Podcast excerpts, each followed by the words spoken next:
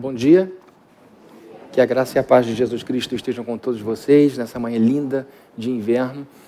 Nosso inverno é bem escasso, a gente tem um nome inverno, mas a estação raramente passa por aqui, pelo Rio de Janeiro. Então vamos aproveitar essa semana de é, inverno que temos aqui. Queridos, eu quero pedir para todos vocês acompanhem comigo um texto da Bíblia que se encontra no livro de Gênesis, capítulo número 13 do verso 1 ao verso 15. Essa é a leitura da nossa manhã. Que Deus abençoe você que está em casa também, acompanhando a gente. É, pedimos a você que continue em oração pela nossa cidade. Nós estamos, graças a Deus, com uma taxa de ocupação nos hospitais bem baixa, 24% apenas. E isso dá bastante esperança ao nosso coração de que estamos sabendo lidar com essa doença. Estamos aprendendo a. Estamos sabendo lidar com isso, incluindo em nossa rotina o que é muito bom. Quanto melhor a gente souber lidar com essa doença, mais rapidamente nossa cidade vai voltando ao normal. Então vamos juntos à leitura dessa passagem. Eu vou ler do verso 1 ao verso 15 esse texto da palavra de Deus que diz assim: Saiu, pois, Abraão do Egito e foi para o Neguebe com a sua mulher e com tudo o que possuía, e Ló foi com ele. Abraão tinha enriquecido muito, tanto em gado como em prata e ouro. Ele partiu do Negueb em direção a Betel, indo de um lugar a outro, até que chegou ao lugar entre Betel e aí, onde já havia armado acampamento anteriormente e onde, pela primeira vez, tinha construído um altar. Ali, Abraão invocou o nome do Senhor. Ló, que acompanhava Abraão, também possuía rebanhos e tendas, e não podiam morar os dois juntos na mesma região, porque possuíam tantos bens que a terra não podia sustentá-los. Por isso, surgiu uma desavença entre os pastores dos rebanhos de Abrão e os de Ló. Nessa época, os cananeus e os fariseus habitavam aquela terra. Então Abraão disse a Ló: Não haja desavença entre mim e você, ou entre os seus pastores e os meus. Afinal, somos irmãos. Aí está a terra inteira diante de você. Vamos separar-nos. Se você for para a esquerda, irei para a direita. Se for para a direita, irei para a esquerda. Olhou então Ló e viu todo o vale do Jordão, todo ele bem irrigado até Zoar. Era como o jardim do Senhor, como a terra do Egito. Isto se deu antes de o Senhor destruir Sodoma e Gomorra. Ló escolheu todo o vale do Jordão e partiu em direção ao leste. Assim, os dois se separaram. Abraão ficou na terra de Canaã, mas Ló mudou seu acampamento para um lugar próximo a Sodoma, entre as cidades do vale. Ora, os homens de Sodoma eram extremamente perversos e pecadores contra o Senhor. Verso 14: Disse o Senhor a Abraão, depois que Ló separou-se dele. Esse verso é importante, esse início de verso. Disse o Senhor a Abraão, depois que Ló separou-se dele: De onde você está? Olhe para o norte, para o sul, para o leste e para o oeste. Toda a terra que você está vendo, darei a você e à sua descendência para sempre. Vamos orar. Senhor querido, nós estamos aqui diante do Senhor em oração, gratos pela manhã linda que o Senhor nos deu de presente. Gratos, meu Deus, pela saúde, gratos por nós estarmos passando uma semana após a outra e cada semana menos é uma semana em, em, em, direção à cura, em direção à vacina, em, em, direção ao avanço daquilo que vai combater essa doença que nos atingiu. Que o Senhor abençoe o nosso culto, aqui nesse local e também em todas as casas que nesse momento estão ligadas em nosso canal da igreja ali no YouTube. Que o Senhor abençoe a nossa vida com teu Espírito Santo e assim saiamos daqui edificados, revigorados pelo poder da sua palavra. Em nome de Jesus nós oramos. Amém. Queridos, eu queria que, por favor, vocês projetassem uma frase aqui que eu costumo é, é, citar para mim, para algumas pessoas que conversam comigo, quando desejam mudar, quando desejam dar um passo importante na vida. Normalmente eu digo que as pessoas que me procuram em gabinete, elas, via de regra, já sabem o que devem fazer. Na maioria dos casos, o que elas querem, na verdade, é descobrir como vão lidar com as dificuldades de suas escolhas. Porque toda escolha, toda mudança, todo movimento gera alguma insegurança em virtude do que pode vir a acontecer. Então eu costumo dizer que a vontade de mudar costuma chegar antes da coragem para mudar. A gente primeiro tem aquele desejo grande de mudança, mas a gente pensa no custo dessa mudança, nos impactos dessa mudança, nos desdobramentos, nas pessoas que serão atingidas, o quanto se perde, o quanto se ganha. Então a coragem, ela vem depois. Então é importante a gente entender que vontade de mudar todo mundo tem. Agora, coragem para mudar, nem todas as pessoas desenvolvem, nem todas as pessoas dão prosseguimento ao desejo de mudança. E no último domingo, eu falei sobre a nossa necessidade de mudarmos para que então a gente consiga alcançar os nossos sonhos. Falei muito sobre sonhos. Pessoas que realizam sonhos normalmente são pessoas felizes. Pessoas que enterram sonhos normalmente são pessoas tristes. Pessoas que acabam amargurando e amargando ao longo da vida. E nesse momento eu quero, em virtude da resposta maravilhosa que tivemos a essa palavra, em virtude da imensa quantidade de pessoas que vêm vindo, assistindo, compartilhando é, esse sermão, eu gostaria de dar prosseguimento a esse tema de desenvolvimento pessoal. Porque tanto na semana passada quanto hoje, o tema do assunto que eu estou abordando aqui é desenvolvimento pessoal. A Bíblia é o melhor livro de desenvolvimento pessoal que este mundo já teve. Hoje a gente sabe que nas grandes empresas o RH é um setor importantíssimo, assim como o financeiro. Lidar com o ser humano, lidar com as dificuldades da pessoa, do cooperador, do associado, tudo isso faz parte da dinâmica de uma empresa, uma empresa viva, uma empresa que de fato está progredindo, precisa dar muita atenção aos seres humanos que estão trabalhando ali em todas as dimensões da sua vida. E agora, queridos, nós vamos continuar falando sobre mudanças, sobre sonhos sobre aquelas mudanças que são absolutamente necessárias. Não estou falando de uma mudança de roupa, mas uma mudança de roupagem da vida no todo, uma, uma mudança, sobretudo, de, da forma como nós encaramos o nosso momento e para onde queremos ir. Mudanças que farão de nós pessoas muito mais felizes. E Abraão é uma pessoa que nos ensina muito sobre desenvolvimento pessoal. Abraão é um sujeito que começa a história aos 75 anos de idade, passa décadas em busca desse sonho que se realiza plenamente em sua vida. Ele viveu para ver a promessa de Deus se cumprindo em sua vida. Ele viveu para ver seus filhos, ele viveu para ver a sua descendência, o início de uma nação. E esse homem teve que mudar muito para poder alcançar os sonhos que tinha no seu coração. E evidentemente que ele pode nos ajudar demais. E no capítulo 13, eu encontro algumas coisas muito legais, algumas informações muito importantes que podem nos ajudar enormemente nessa fase, nesse momento de mudança. O tempo que vivemos, a pandemia, nos obrigou a mudar. Nós estamos mudando o jeito de sentarmos aqui, todo mundo de máscara, a gente vem para cá, tira a máscara, senta e bota de novo, a gente está com essa coisa do distanciamento, pouca gente aqui dentro. Tudo isso faz parte das mudanças impostas. Mas eu estou falando daquela mudança que a sua consciência impõe a você aquela mudança que o seu coração diz: você precisa fazer isso. Não tem ninguém ouvindo, não tem ninguém vendo, publicamente falando, você não está exposto nem exposta, mas por dentro o território mais importante deste planeta, que é o seu interior, você sabe que precisa mudar. Então a gente olha para Abraão e ele nos ensina muitas coisas. Apenas nesse verso 3 aqui vamos ver duas lições importantes sobre mudanças, sobre coisas que acontecem conosco enquanto estamos mudando. Primeiro, nós veremos que quando mudamos e seguimos em direção rumo aos nossos sonhos, nós enfrentamos situações inesperadas de difícil resolução. É comum que, ao mudarmos, enfrentemos o imponderável.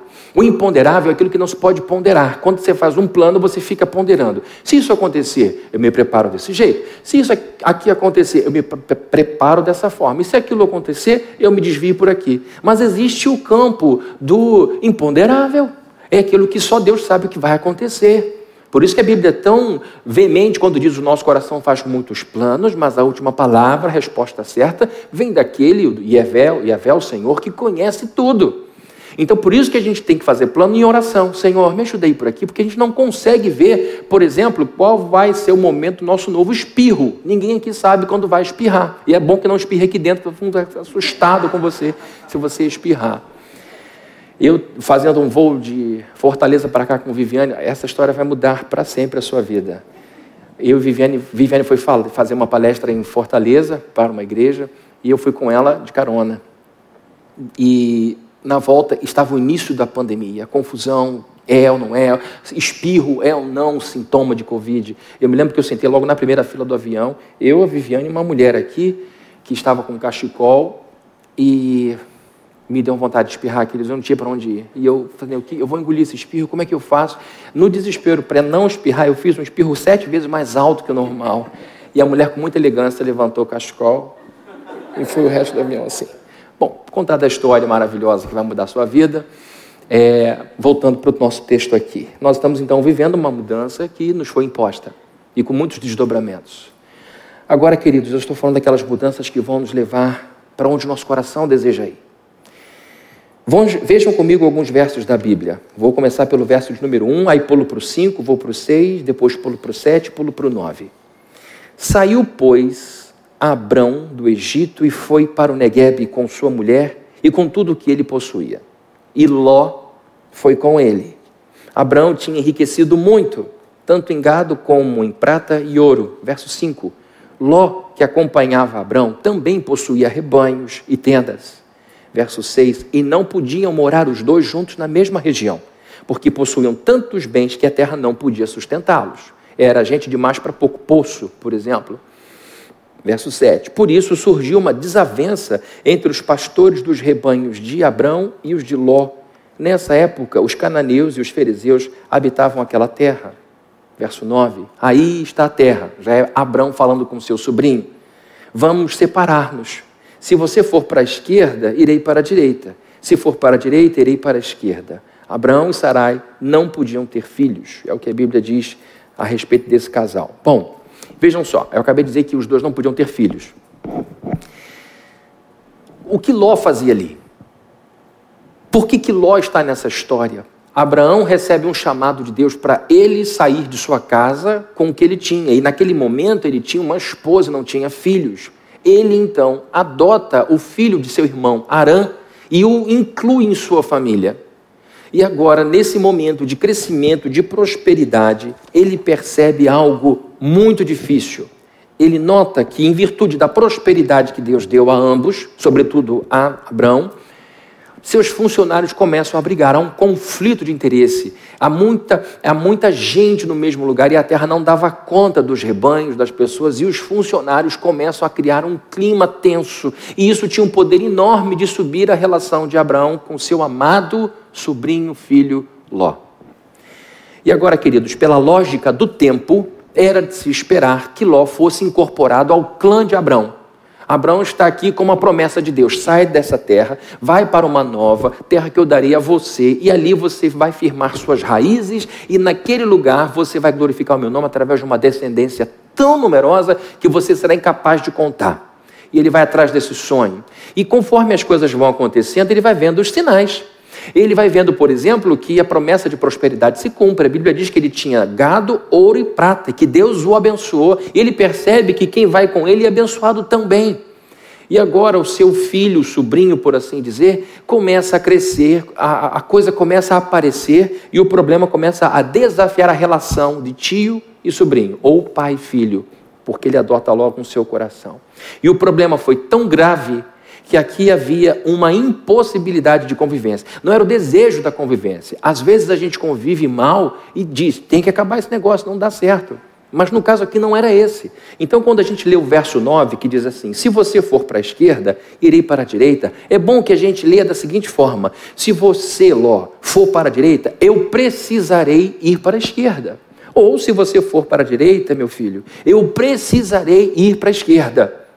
Ele então olha para a situação e tem que tomar uma decisão muito difícil. Porque aqui está o filho que ele conseguiu ter. Aqui está a continuidade da família dele, por assim dizer. Nessa época não havia possibilidade, como há hoje, do casal optar por não ter filhos. Não ter filhos naquela época era um sinal de maldição. Porque se filhos são bênção de Deus, não ter filhos só pode ser o contrário era uma inferência perigosa de se fazer, porque a leitura era errada, como no caso de Ana, não podia ter filhos, mas ela era uma mulher temente a Deus. A outra que tinha filhos era uma mulher, Penina, que não temia Deus. Se você fosse pela lógica, olha, quem tem filho é abençoada, quem não tem filho é amaldiçoada, você ia ver que a coisa está cruzada, porque a mulher que tem devoção a Deus é Ana, que ora, e a que escarnece, judia e tripudia é a mulher que tem filho. Então a gente tem que tomar cuidado com as generalizações e as inferências irresponsáveis.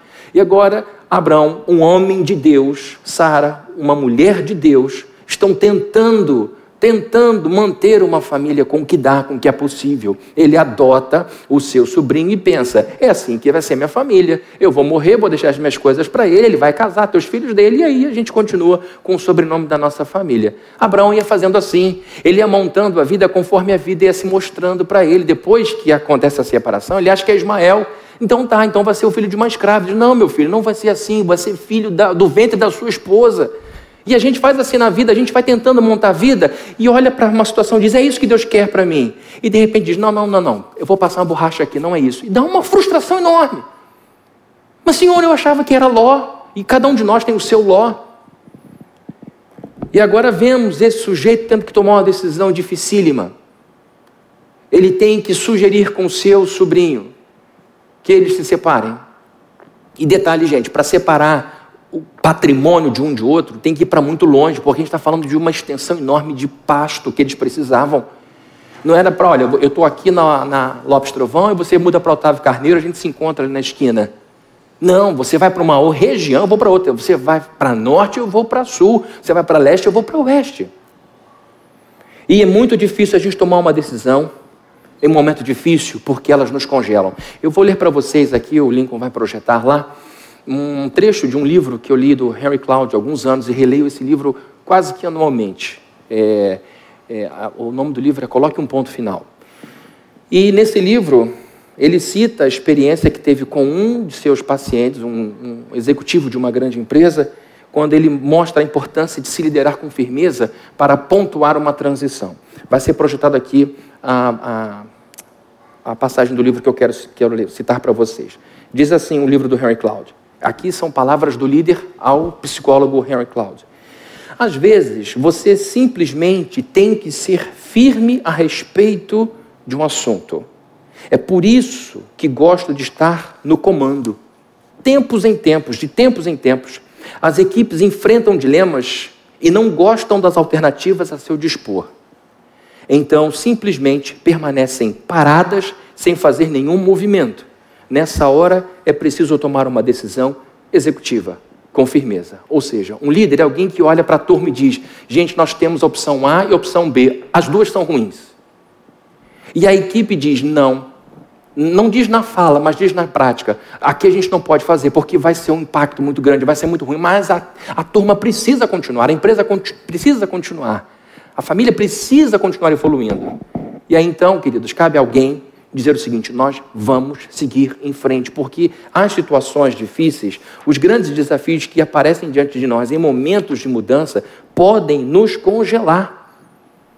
Quem aqui não conhece alguém, vamos botar esse alguém lá fora que não esteja aqui, tá?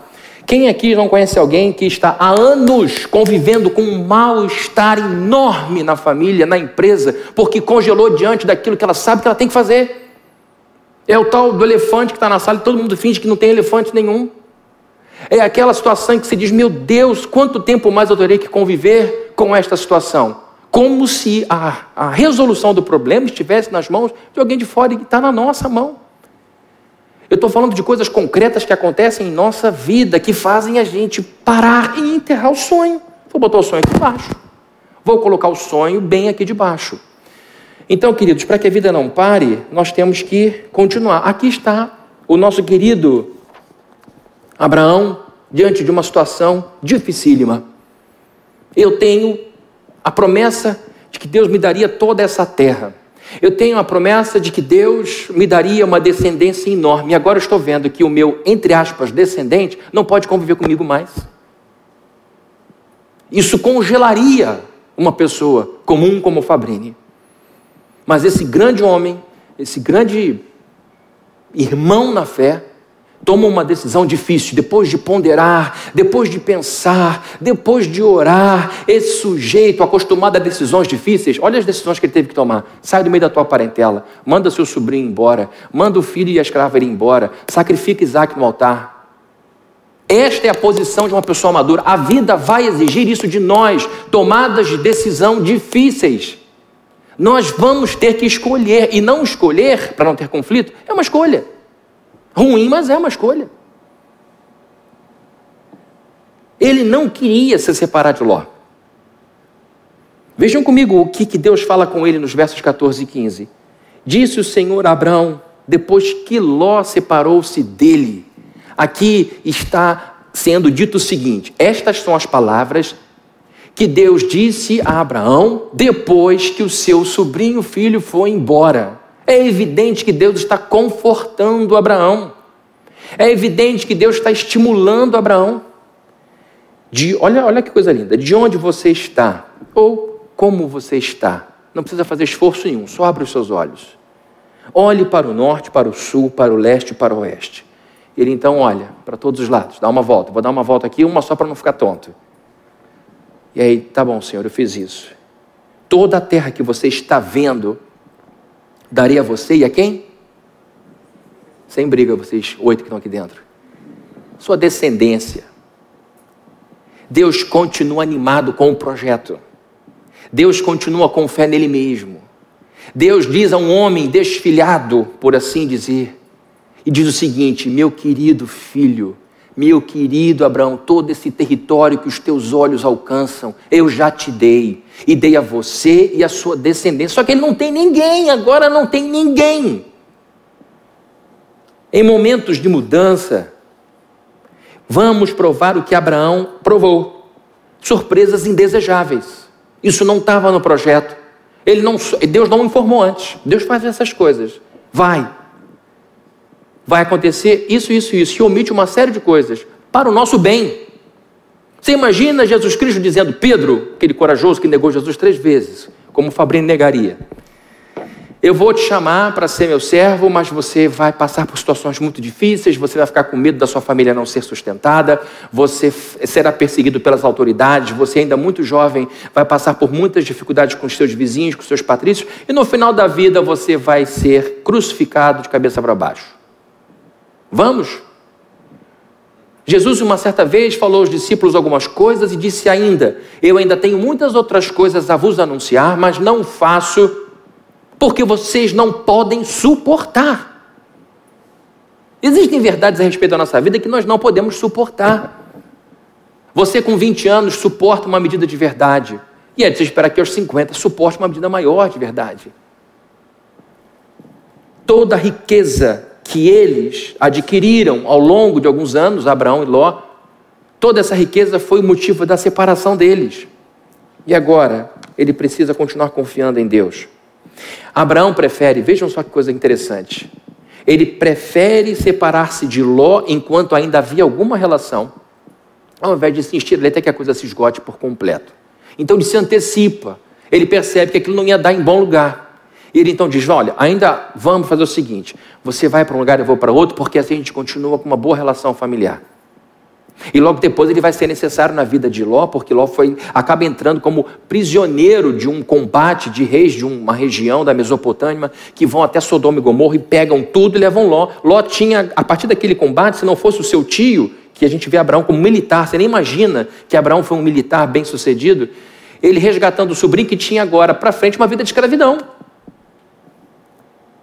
E agora, com muita sabedoria, ele faz a opção pelo que é menos pior. Vejam, Abraão não escolheu o que era melhor. Olhar para uma situação, ficar com Abraão, ficar com Ló e brigar com Ló, é ruim. Mandar Ló seguir o caminho dele, é ruim também. E existem momentos na nossa vida em que a gente não vai escolher entre uma coisa ruim e uma coisa boa, mas a gente vai ter que escolher entre uma coisa ruim e uma coisa pior.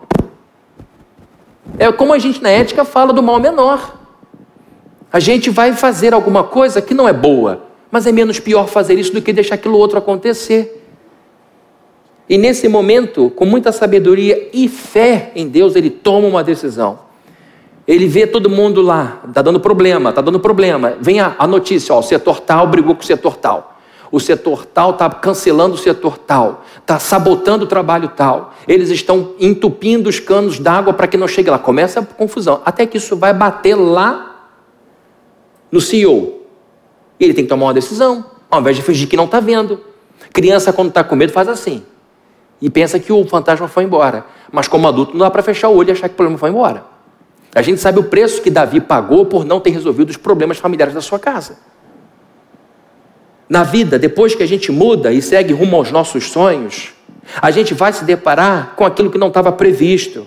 E a gente vai ter que agir com um problema que incomoda, que entristece, que humilha, porque a gente não sabe resolver problema, a gente fica humilhado. Eu não sei como resolver.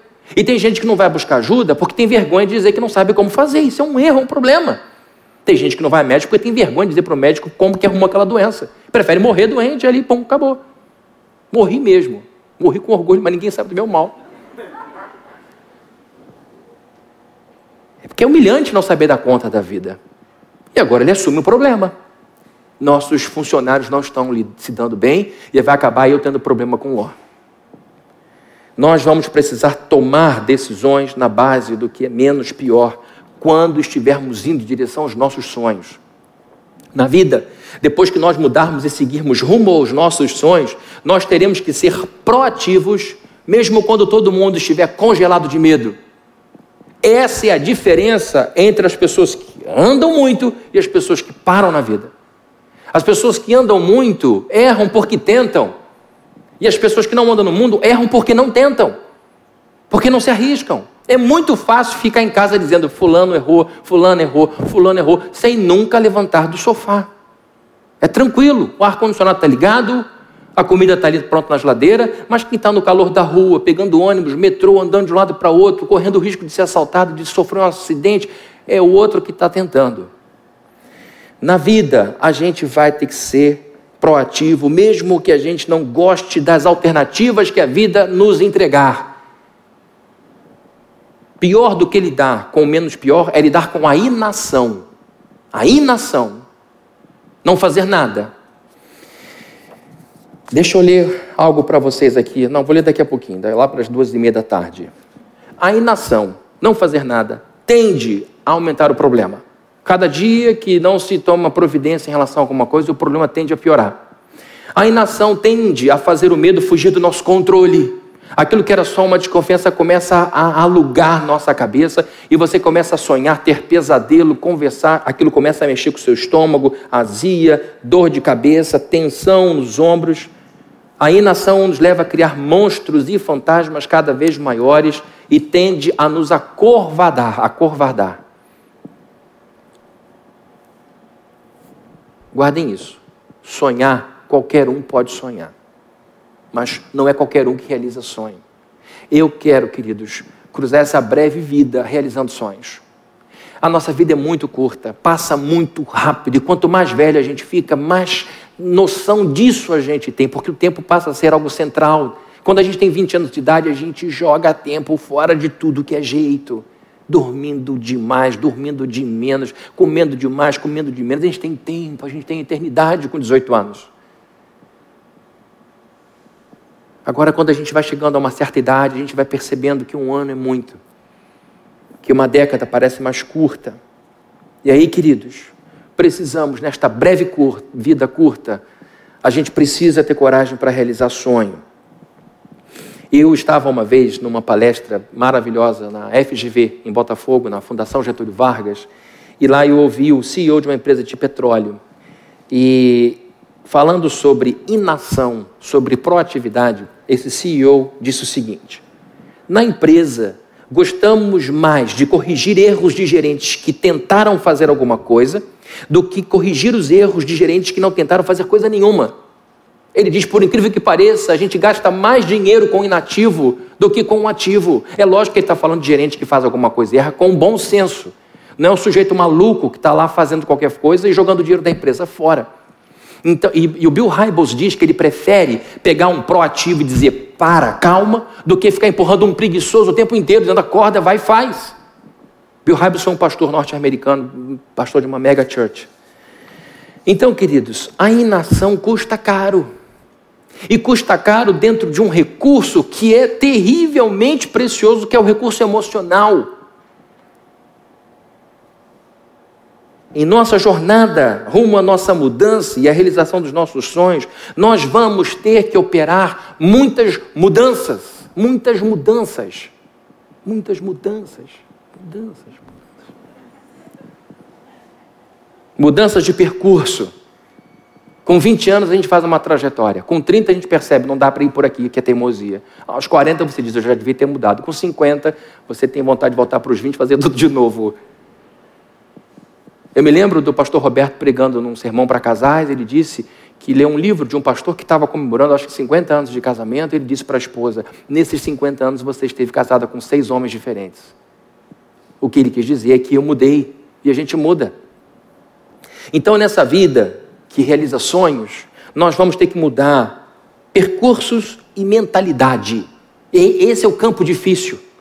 É mudar a forma de mudar, de pensar, porque às vezes a gente pensa de um jeito e esse jeito é tão, é tão já confortável à nossa vida, que mesmo que a gente sabe que uma mudança seja importante, a gente não ousa mudar, porque o movimento da mentalidade, mudar a cabeça das pessoas vai dar muito trabalho.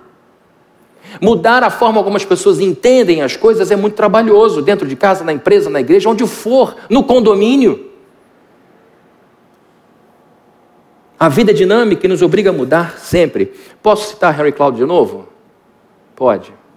Posso. Então vamos lá. A gente vai citar aqui uma, uma, uma frase do Henry, Henry Cloud nesse livro. A pessoa sábia prospera porque aprende a fazer ajustes. A pessoa, enquanto que a pessoa tola tenta consertar a verdade para que não tenha que se adaptar a ela. Nesse livro, ele faz a distinção entre três tipos de pessoa: a sábia, a tola e a má. A pessoa sábia é aquela pessoa que aprende com correção. A pessoa tola é aquela que faz você perder tempo. Você diz, vai mudar? Eu vou mudar sim, eu vou mudar, eu te amo, obrigado. Não muda nunca. Ela faz você perder tempo. E a pessoa má é aquela pessoa para a qual você diz, agora você fale com o meu advogado. É aquela pessoa que quer destruir você. Então, embora ele correndo o risco de ser caracterizado como um psicólogo muito simplista, tentando dividir a humanidade em três grupos, ele usa a linguagem bíblica que fala basicamente da pessoa sábia, da pessoa tola e da pessoa má. Então ele faz a distinção entre a pessoa sábia e a pessoa tola. A pessoa sábia prospera, vai à frente, realiza sonho, porque aprende a fazer ajustes. Ela percebe, se eu continuar dizendo isso aqui, eu vou perder mais amigo. Se eu continuar marcando em cima do meu filho para tirar 10, 10, 10, 11, 11, 12, 12, eu vou perder o coração do meu filho. Se eu continuar mole desse jeito, acordando 11 da manhã, esperando que a vida gire em torno, eu vou acabar ficando para trás, eu vou perder crédito das pessoas. Então tenho que fazer ajuste mudar, porque a vida vai impor isso. A pessoa tola tenta consertar a verdade para que não tenha que se adaptar a ela. Então, queridos, vemos aqui que Abraão teve que mudar. Ele não queria seguir sem Ló. É evidente, ele queria ser enterrado e tendo Ló como alguém que daria sequência à sua família, mas só que Deus tinha outros planos, mas ele teve que se adequar. E em segundo lugar, nós veremos que quando mudamos e seguimos em rumo ou rumo aos nossos sonhos, nós precisaremos em vários momentos buscar conforto e esperança no próprio Deus. Conforto e esperança no próprio Deus. Vejam só o que, que diz a Bíblia. Saiu, pois, Abraão do Egito e foi para o Negueb com sua mulher e com tudo o que possuía. E Ló foi com ele. Abraão tinha enriquecido muito, tanto em gado como em prata e ouro. O que eu quero destacar nesse primeiro momento é que, essa altura, quando ele se separa do seu, do seu sobrinho, ele já era um homem muito rico. A Bíblia diz que ele tinha gado, prata e ouro. É, é como se nós estivéssemos falando de alguém hoje que tivesse várias empresas e várias fontes diferentes de recursos era, uma pessoa que tinha vários nichos de investimento. E aquilo era muito rentável. Ele tinha rebanho, que é um tipo de riqueza, ele tinha prata e ele tinha ouro. Então era uma pessoa muito rica. E agora ele enfrenta um problema para o qual seu dinheiro todo não tinha solução. Um problema para o qual seus investimentos não tinham absolutamente palavra nenhuma porque ele está percebendo que a questão ali era justamente por causa do progresso. A gente tem tanto gado, a gente tem tanta coisa que vai acabar dando briga. E não era briga de ciúme de um com o outro, é porque simplesmente a terra não, não dava conta. O mercado era pequeno para o tamanho deles. E nesse momento, ele precisava do conforto e da esperança. Quando ele toma uma decisão, ele fica mal. Ló, você tem que seguir teu caminho. E se você for para lá, eu vou para. A gente não vai poder ficar perto. Você vai para a esquerda, eu vou para a direita ou vice-versa. Ele toma a decisão certa, mas fica arrasado. Já aconteceu isso com você? Já aconteceu isso com você? Toda hora, quem tem filho pequeno, você chama a atenção do filho, o filho sai com aquele bico, com aquela cara de choro, com aquela dor, e você fica arrasado, arrasada. Mas você fez a coisa certa, fez a coisa correta. Aqui está um homem se divorciando do seu filho, por assim dizer, se separando do seu filho querido, do seu sobrinho amado.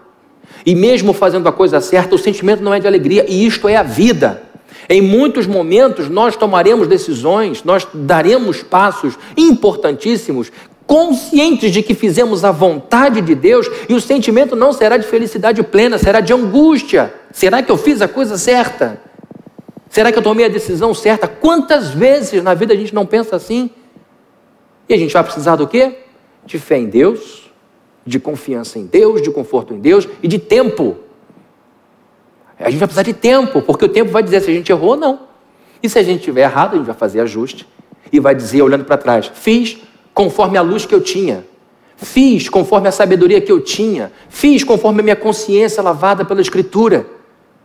O nosso passado tem que nos servir como professor, não como opressor. E agora esse homem toma uma decisão e diz: Meu querido sobrinho, você precisa ir embora. Vamos nos separar. Você tem que ir para lá e eu vim para cá. Eu preciso vir para cá.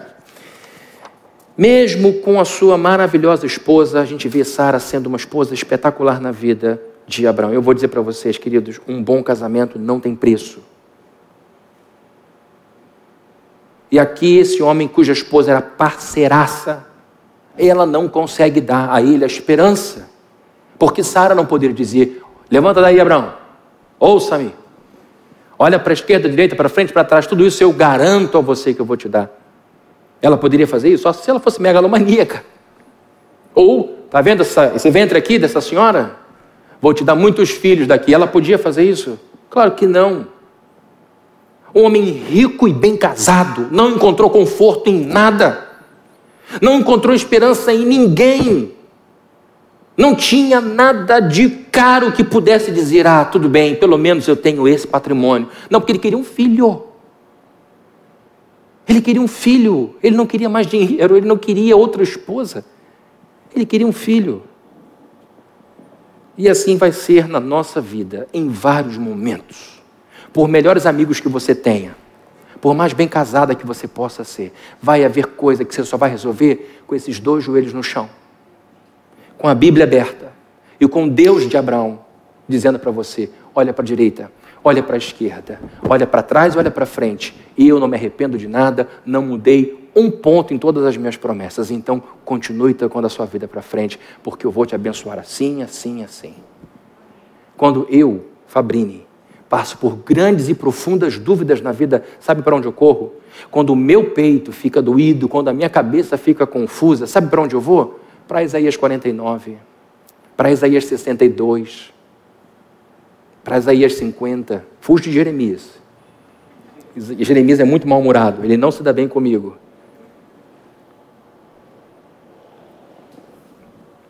Eu vou para o meu Deus, que põe tudo em seu devido lugar. É um erro quando a gente põe nos ombros do cônjuge, ou nos ombros do filho ou da filha, uma carga que só Deus pode suportar. Quando a gente espera de um ser humano respostas que só Deus pode dar. É muito cruel quando a gente coloca sobre os ombros de um ser humano a esperança que só Jeová pode dar. É um tipo de idolatria, inclusive. Quando você se ajoelha diante de alguém, espere que alguém revele para você o que vai ser da sua vida. Ao invés de você ficar perguntando para as pessoas, e o meu futuro? O que você vai fazer por mim? Você tem que dizer o que você vai fazer para o seu futuro acontecer. E eu não estou falando de autonomamente, é você olhar para a Bíblia e dizer: Isto é para mim.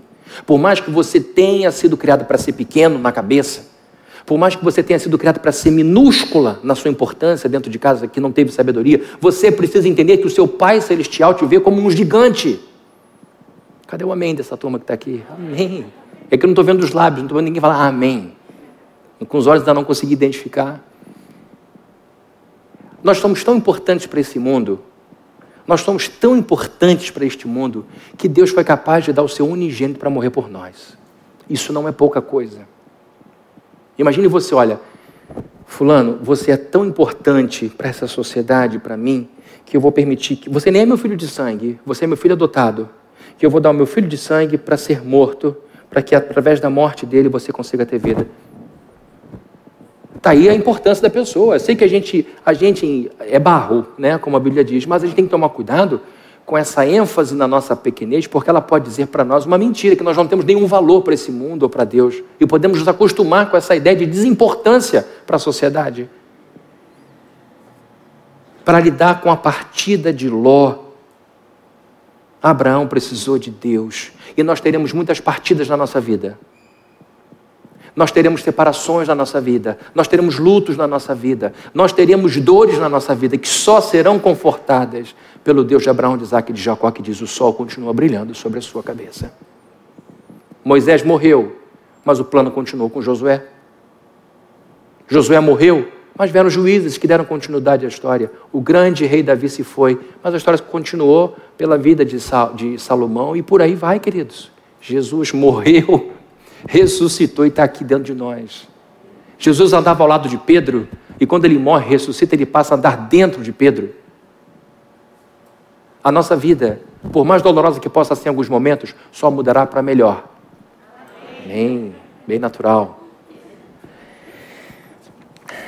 Toda pessoa que realiza sonhos atravessará momentos muito difíceis que precisarão muito da presença de Deus que vai nos fazer sonhar.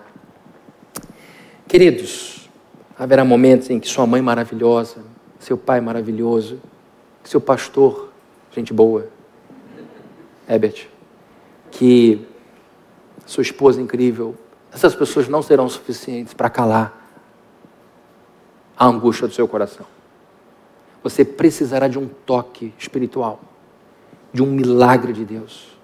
Você precisará provar a presença de Deus pelo Espírito Santo dentro do seu coração, olhando de novo para a Escritura e dizendo: Você crerá. E fé é uma coisa de foro íntimo. Você não tem como provar para as pessoas que Deus falou. Você tem como dizer para si mesmo: Ele falou. Ele disse, porque o Paulo falou que o Espírito testifica, que o Espírito Santo testifica com o nosso Espírito que nós estamos aqui filhos de Deus, filhos de Deus. Ele testemunha, ele autoriza, ele dá fé, ele diz: Você é filho. Camila e Felipe sabem que são filhos de Fabrini e Viviane. Ninguém precisa provar isso para eles. São anos e anos de amor e dedicação. Você precisa saber que você é filho e filha de Deus e que Deus não volta atrás em seus planos para ninguém. Para ninguém.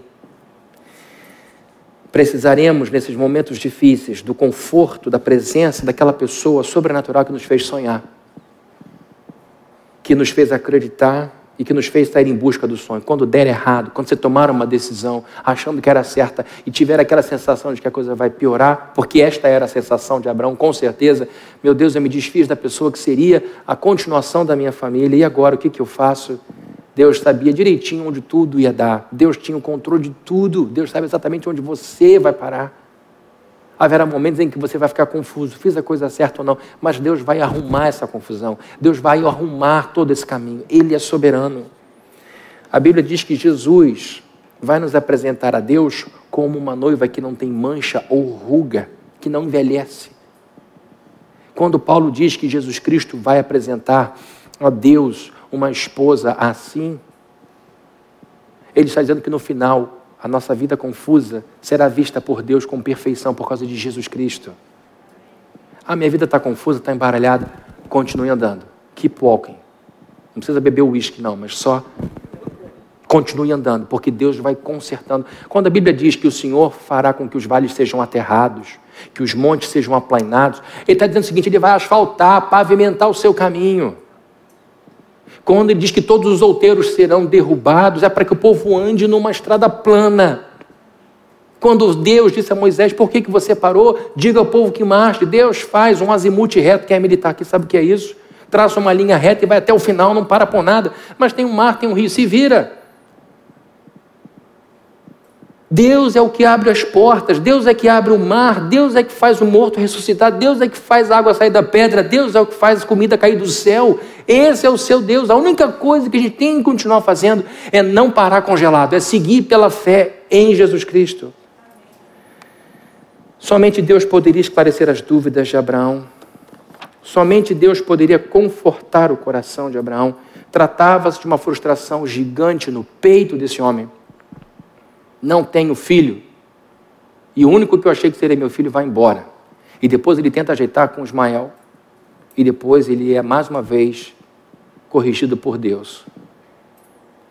O que eu quero dizer, quando eu li lá, o que eu queria dizer quando eu li que ele já tinha gado, ouro e prata, é que a riqueza dele não dizia nada para os problemas dele. Era um homem que tinha pouco poder para resolver, nenhum poder para resolver o seu problema. Ele tinha muito dinheiro, mas não tinha poder para operar maravilhas, como fazer a sua esposa infértil se tornar uma mulher fértil àquela altura da vida. Queridos, é, no dia 11 de agosto, agora desse ano, a FGV soltou um estudo chamado Onde estão os ricos no Brasil? A Fundação Getúlio Vargas soltou uma pesquisa, um estudo, intitulado Onde estão os ricos no Brasil? e traçou um ranking de cidades mais ricas do Brasil. A primeira cidade mais rica é uma cidade mineira chamada Nova Lima. E Niterói está em quinta posição. Niterói é a quinta cidade com a maior renda média do Brasil. E quando a gente fala de Niterói, a gente sabe que Caraí, esse pequeno bairro, concentra a maior quantidade de recursos financeiros do município de Niterói, que é a quinta cidade mais rica do Brasil. Sendo pastor desta igreja há 22 anos, plantada em Caraí, sei que o nosso grande problema não é a falta de comida em casa. Nosso grande problema não é luz cortada, embora isso possa acontecer em alguns casos. Nosso grande problema aqui nessa região do Brasil é coração mal resolvido, emoções mal resolvidas, aspirações mal resolvidas. E para esse mal, dinheiro não resolve. Cansei de conversar com gente com muito dinheiro no bolso, mas com o coração muito vazio. E aqui não há nenhuma crítica, é uma constatação. O que eu quero dizer é que dinheiro, poder, estas coisas que a gente conquista com a mão, às vezes são absolutamente impotentes, inúteis para os grandes problemas da vida. Porque o que a gente mais quer como ser humano? O que, que você mais quer como ser humano? Sendo bem honesto, ser amado, ser amada. É por isso que a gente se exibe com um monte de coisa para ter admiração e amor dos outros. Amor é o nosso maior sentimento. E por isso a gente precisa do maior de todos os amores, que é Deus. Nós estamos numa região rica desse Brasil. E é triste ver como algumas pessoas são tão pobres que a única coisa que elas têm é dinheiro. Choram sozinhas, enchem a cabeça de cocaína e maconha. O consumo aumentou enormemente de drogas. O consumo de drogas aumentou enormemente narcóticos anônimos, todas essas pessoas que tinham reuniões coletivas, que não estão podendo ter reuniões coletivas, estão dizendo o consumo aumentou absurdamente, o consumo de vinho aumentou enormemente, o consumo de cerveja aumentou enormemente, o consumo de maconha aumentou enormemente. Inclusive, eles estão fazendo drive-in, é drive-in, drive-thru de droga. O sujeito para, a polícia finge que não vê, abre a janela, faz a troca, porque o traficante não está conseguindo subir nos prédios. Não tem mais festa para o traficante entregar maconha recreativa para a pessoa consumir. Estamos, queridos, diante de uma vida angustiante. E essa pandemia acentuou a angústia de muita gente. O número de separações, de divórcios aumentou grandemente de maio a junho desse ano. E eu fico pensando que toda essa miséria, toda essa dor poderia ser atenuada se essas pessoas se rendessem ao Deus de Abraão, de Isaac e de Jacó se elas pudessem olhar para cima dizendo: A minha esperança vem do Senhor, a última palavra vem do Senhor. Isso para nós é extraordinário, não é, queridos? Quando a gente diz: Olha, pode o mundo não seguir, pode a terra não dar o seu fruto, pode a videira não dar o seu fruto, pode o gado não dar o seu fruto, pode esse mundo zerar, eu continuo esperando no meu Deus. Isto não é coisa da boca para fora, a gente vê isso se, acontecer, ah, se repetindo em nossa vida várias e várias vezes ao longo de um ano. Só Deus poderia dar esperança para Abraão. Por conta da imensa frustração que ele carregava, ele precisava de um Deus imenso. Olha o que ele diz no verso 15: Toda a terra que você está vendo, darei a você e a sua descendência para sempre toda a terra que você está vendo. Veja lá, força o seu olho, Abraão. Mire em algum lugar. O que você consegue ver de mais longe? Ah, Senhor, eu consigo ver o final do horizonte. Aquilo é seu. Agora vira para cá e para lá. Senhor, eu estou forçando a vista, estou vendo lá no final, a linha do horizonte. Isso é seu. Faz isso quatro vezes. Olha, tudo isso aqui eu vou te dar. Coisa grande. Então é bom que você pense grande a seu respeito, que você pense em realmente ser uma pessoa muito feliz, que você pense em ser uma pessoa muito abençoada em, ser, em ter uma família muito abençoada. Eu sonho em ter uma igreja muito abençoada por Deus, na presença de Deus. Por quê? Porque Deus é grande. E os sonhos de Deus estão no tamanho dele. Concluindo, queridos, quando a gente muda e segue em direção aos nossos sonhos, nós enfrentamos situações inesperadas de difícil resolução.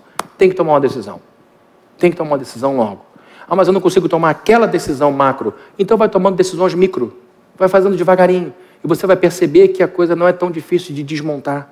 Vai dando um passo de coragem de cada vez. A inação custa mais caro que a ação. E quando a gente muda e segue rumo aos nossos sonhos, nós precisaremos sempre que houver necessidade buscar conforto e esperança no próprio Deus, conforto e esperança na palavra de Deus. As promessas que ele escreveu para você são eternas. Olha, se você tem uma Bíblia só, sou convertido há 30 anos e tenho minha, minha Bíblia, mais fácil ainda. Você deve ter marcado aqueles textinhos que, olha, essa palavra foi de Deus para mim. Como eu tenho muita Bíblia e cada época eu leio uma, as coisas vão ficando espalhadas. E quando a coisa é eletrônica, pior ainda mais, porque eu já não lembro mais onde está. Mas é bom você pegar as palavras que Deus te deu e ver quantas se cumpriram. Eu, eu escrevo como eu estava. Minha Bíblia, em alguns capítulos, Isaías, então, tá sabe aquela folha de Bíblia que fica toda amassada? Isaías está toda, toda amassada. A data, como eu estava, o problema que eu vivia, a angústia que eu tinha, e, de, e a data, né? Já botei. Aí depois, dois anos depois, eu escrevo ali, olha, isso aqui foi resolvido, aconteceu isso, isso, isso, tá, tá, tá, tá. É impressionante como Deus é fiel. Então é hora de você pegar a sua velha Bíblia, olhar para os textos e ver o que Deus já fez. E aquilo que ele não fez, ele fará. Fará. Como Abraão pôde ver a sua descendência, você verá o seu sonho na sua presença. Amém? Vamos orar? Querido Deus, em nome de Jesus, nos curvamos aqui em oração, gratos por tua palavra que inspira, empodera, fortalece, direciona. Palavra que corta, palavra que cura, palavra que estabelece. Louvamos o teu nome por essa Bíblia em nossas mãos, pelo privilégio que temos de podermos ler a Escritura e tirar dela esperança e conforto. Somos pessoas com sonhos, ó Deus, não importa a idade. Abraão começou a realizar o seu sonho aos 75 anos de idade. Amado Deus, encoraja-nos, por mais difícil que isso possa parecer aos olhos humanos, para que nós possamos, onde estamos, que possamos começar a caminhar da rumo ao nosso sonho, à realização. E que no nome de Jesus possamos avançar, sair da inação, entender que a inação é perigosa, ela enferruja as nossas articulações emocionais e impede o nosso movimento. Então eu te peço por quem está aqui, por quem está acompanhando esse sermão na internet, que o Senhor nos dê espírito de coragem, de ousadia, de fé, que em nome de Jesus saiamos dessa posição de covardia e que possamos em Deus, nas promessas do Senhor, empoderados pelo Espírito Santo, dar os passos necessários para o nosso avanço. Segure em nossas mãos, ó Deus, que nos dê a vitória que nós tanto queremos e precisamos, e que nós saiamos daqui já mudados, e que essas mudanças gerem em nós grandes transformações. Em nome de Jesus. Amém. E que a graça de nosso Senhor Jesus Cristo, o amor de Deus, o nosso Pai, e a comunhão e consolação do Espírito Santo estejam com todos presentes aqui e também que nos acompanham pela internet. Em nome de Jesus. Amém. Vamos ficar de pé para cantarmos mais um louvor. Que Deus abençoe muito a sua vida e a sua semana.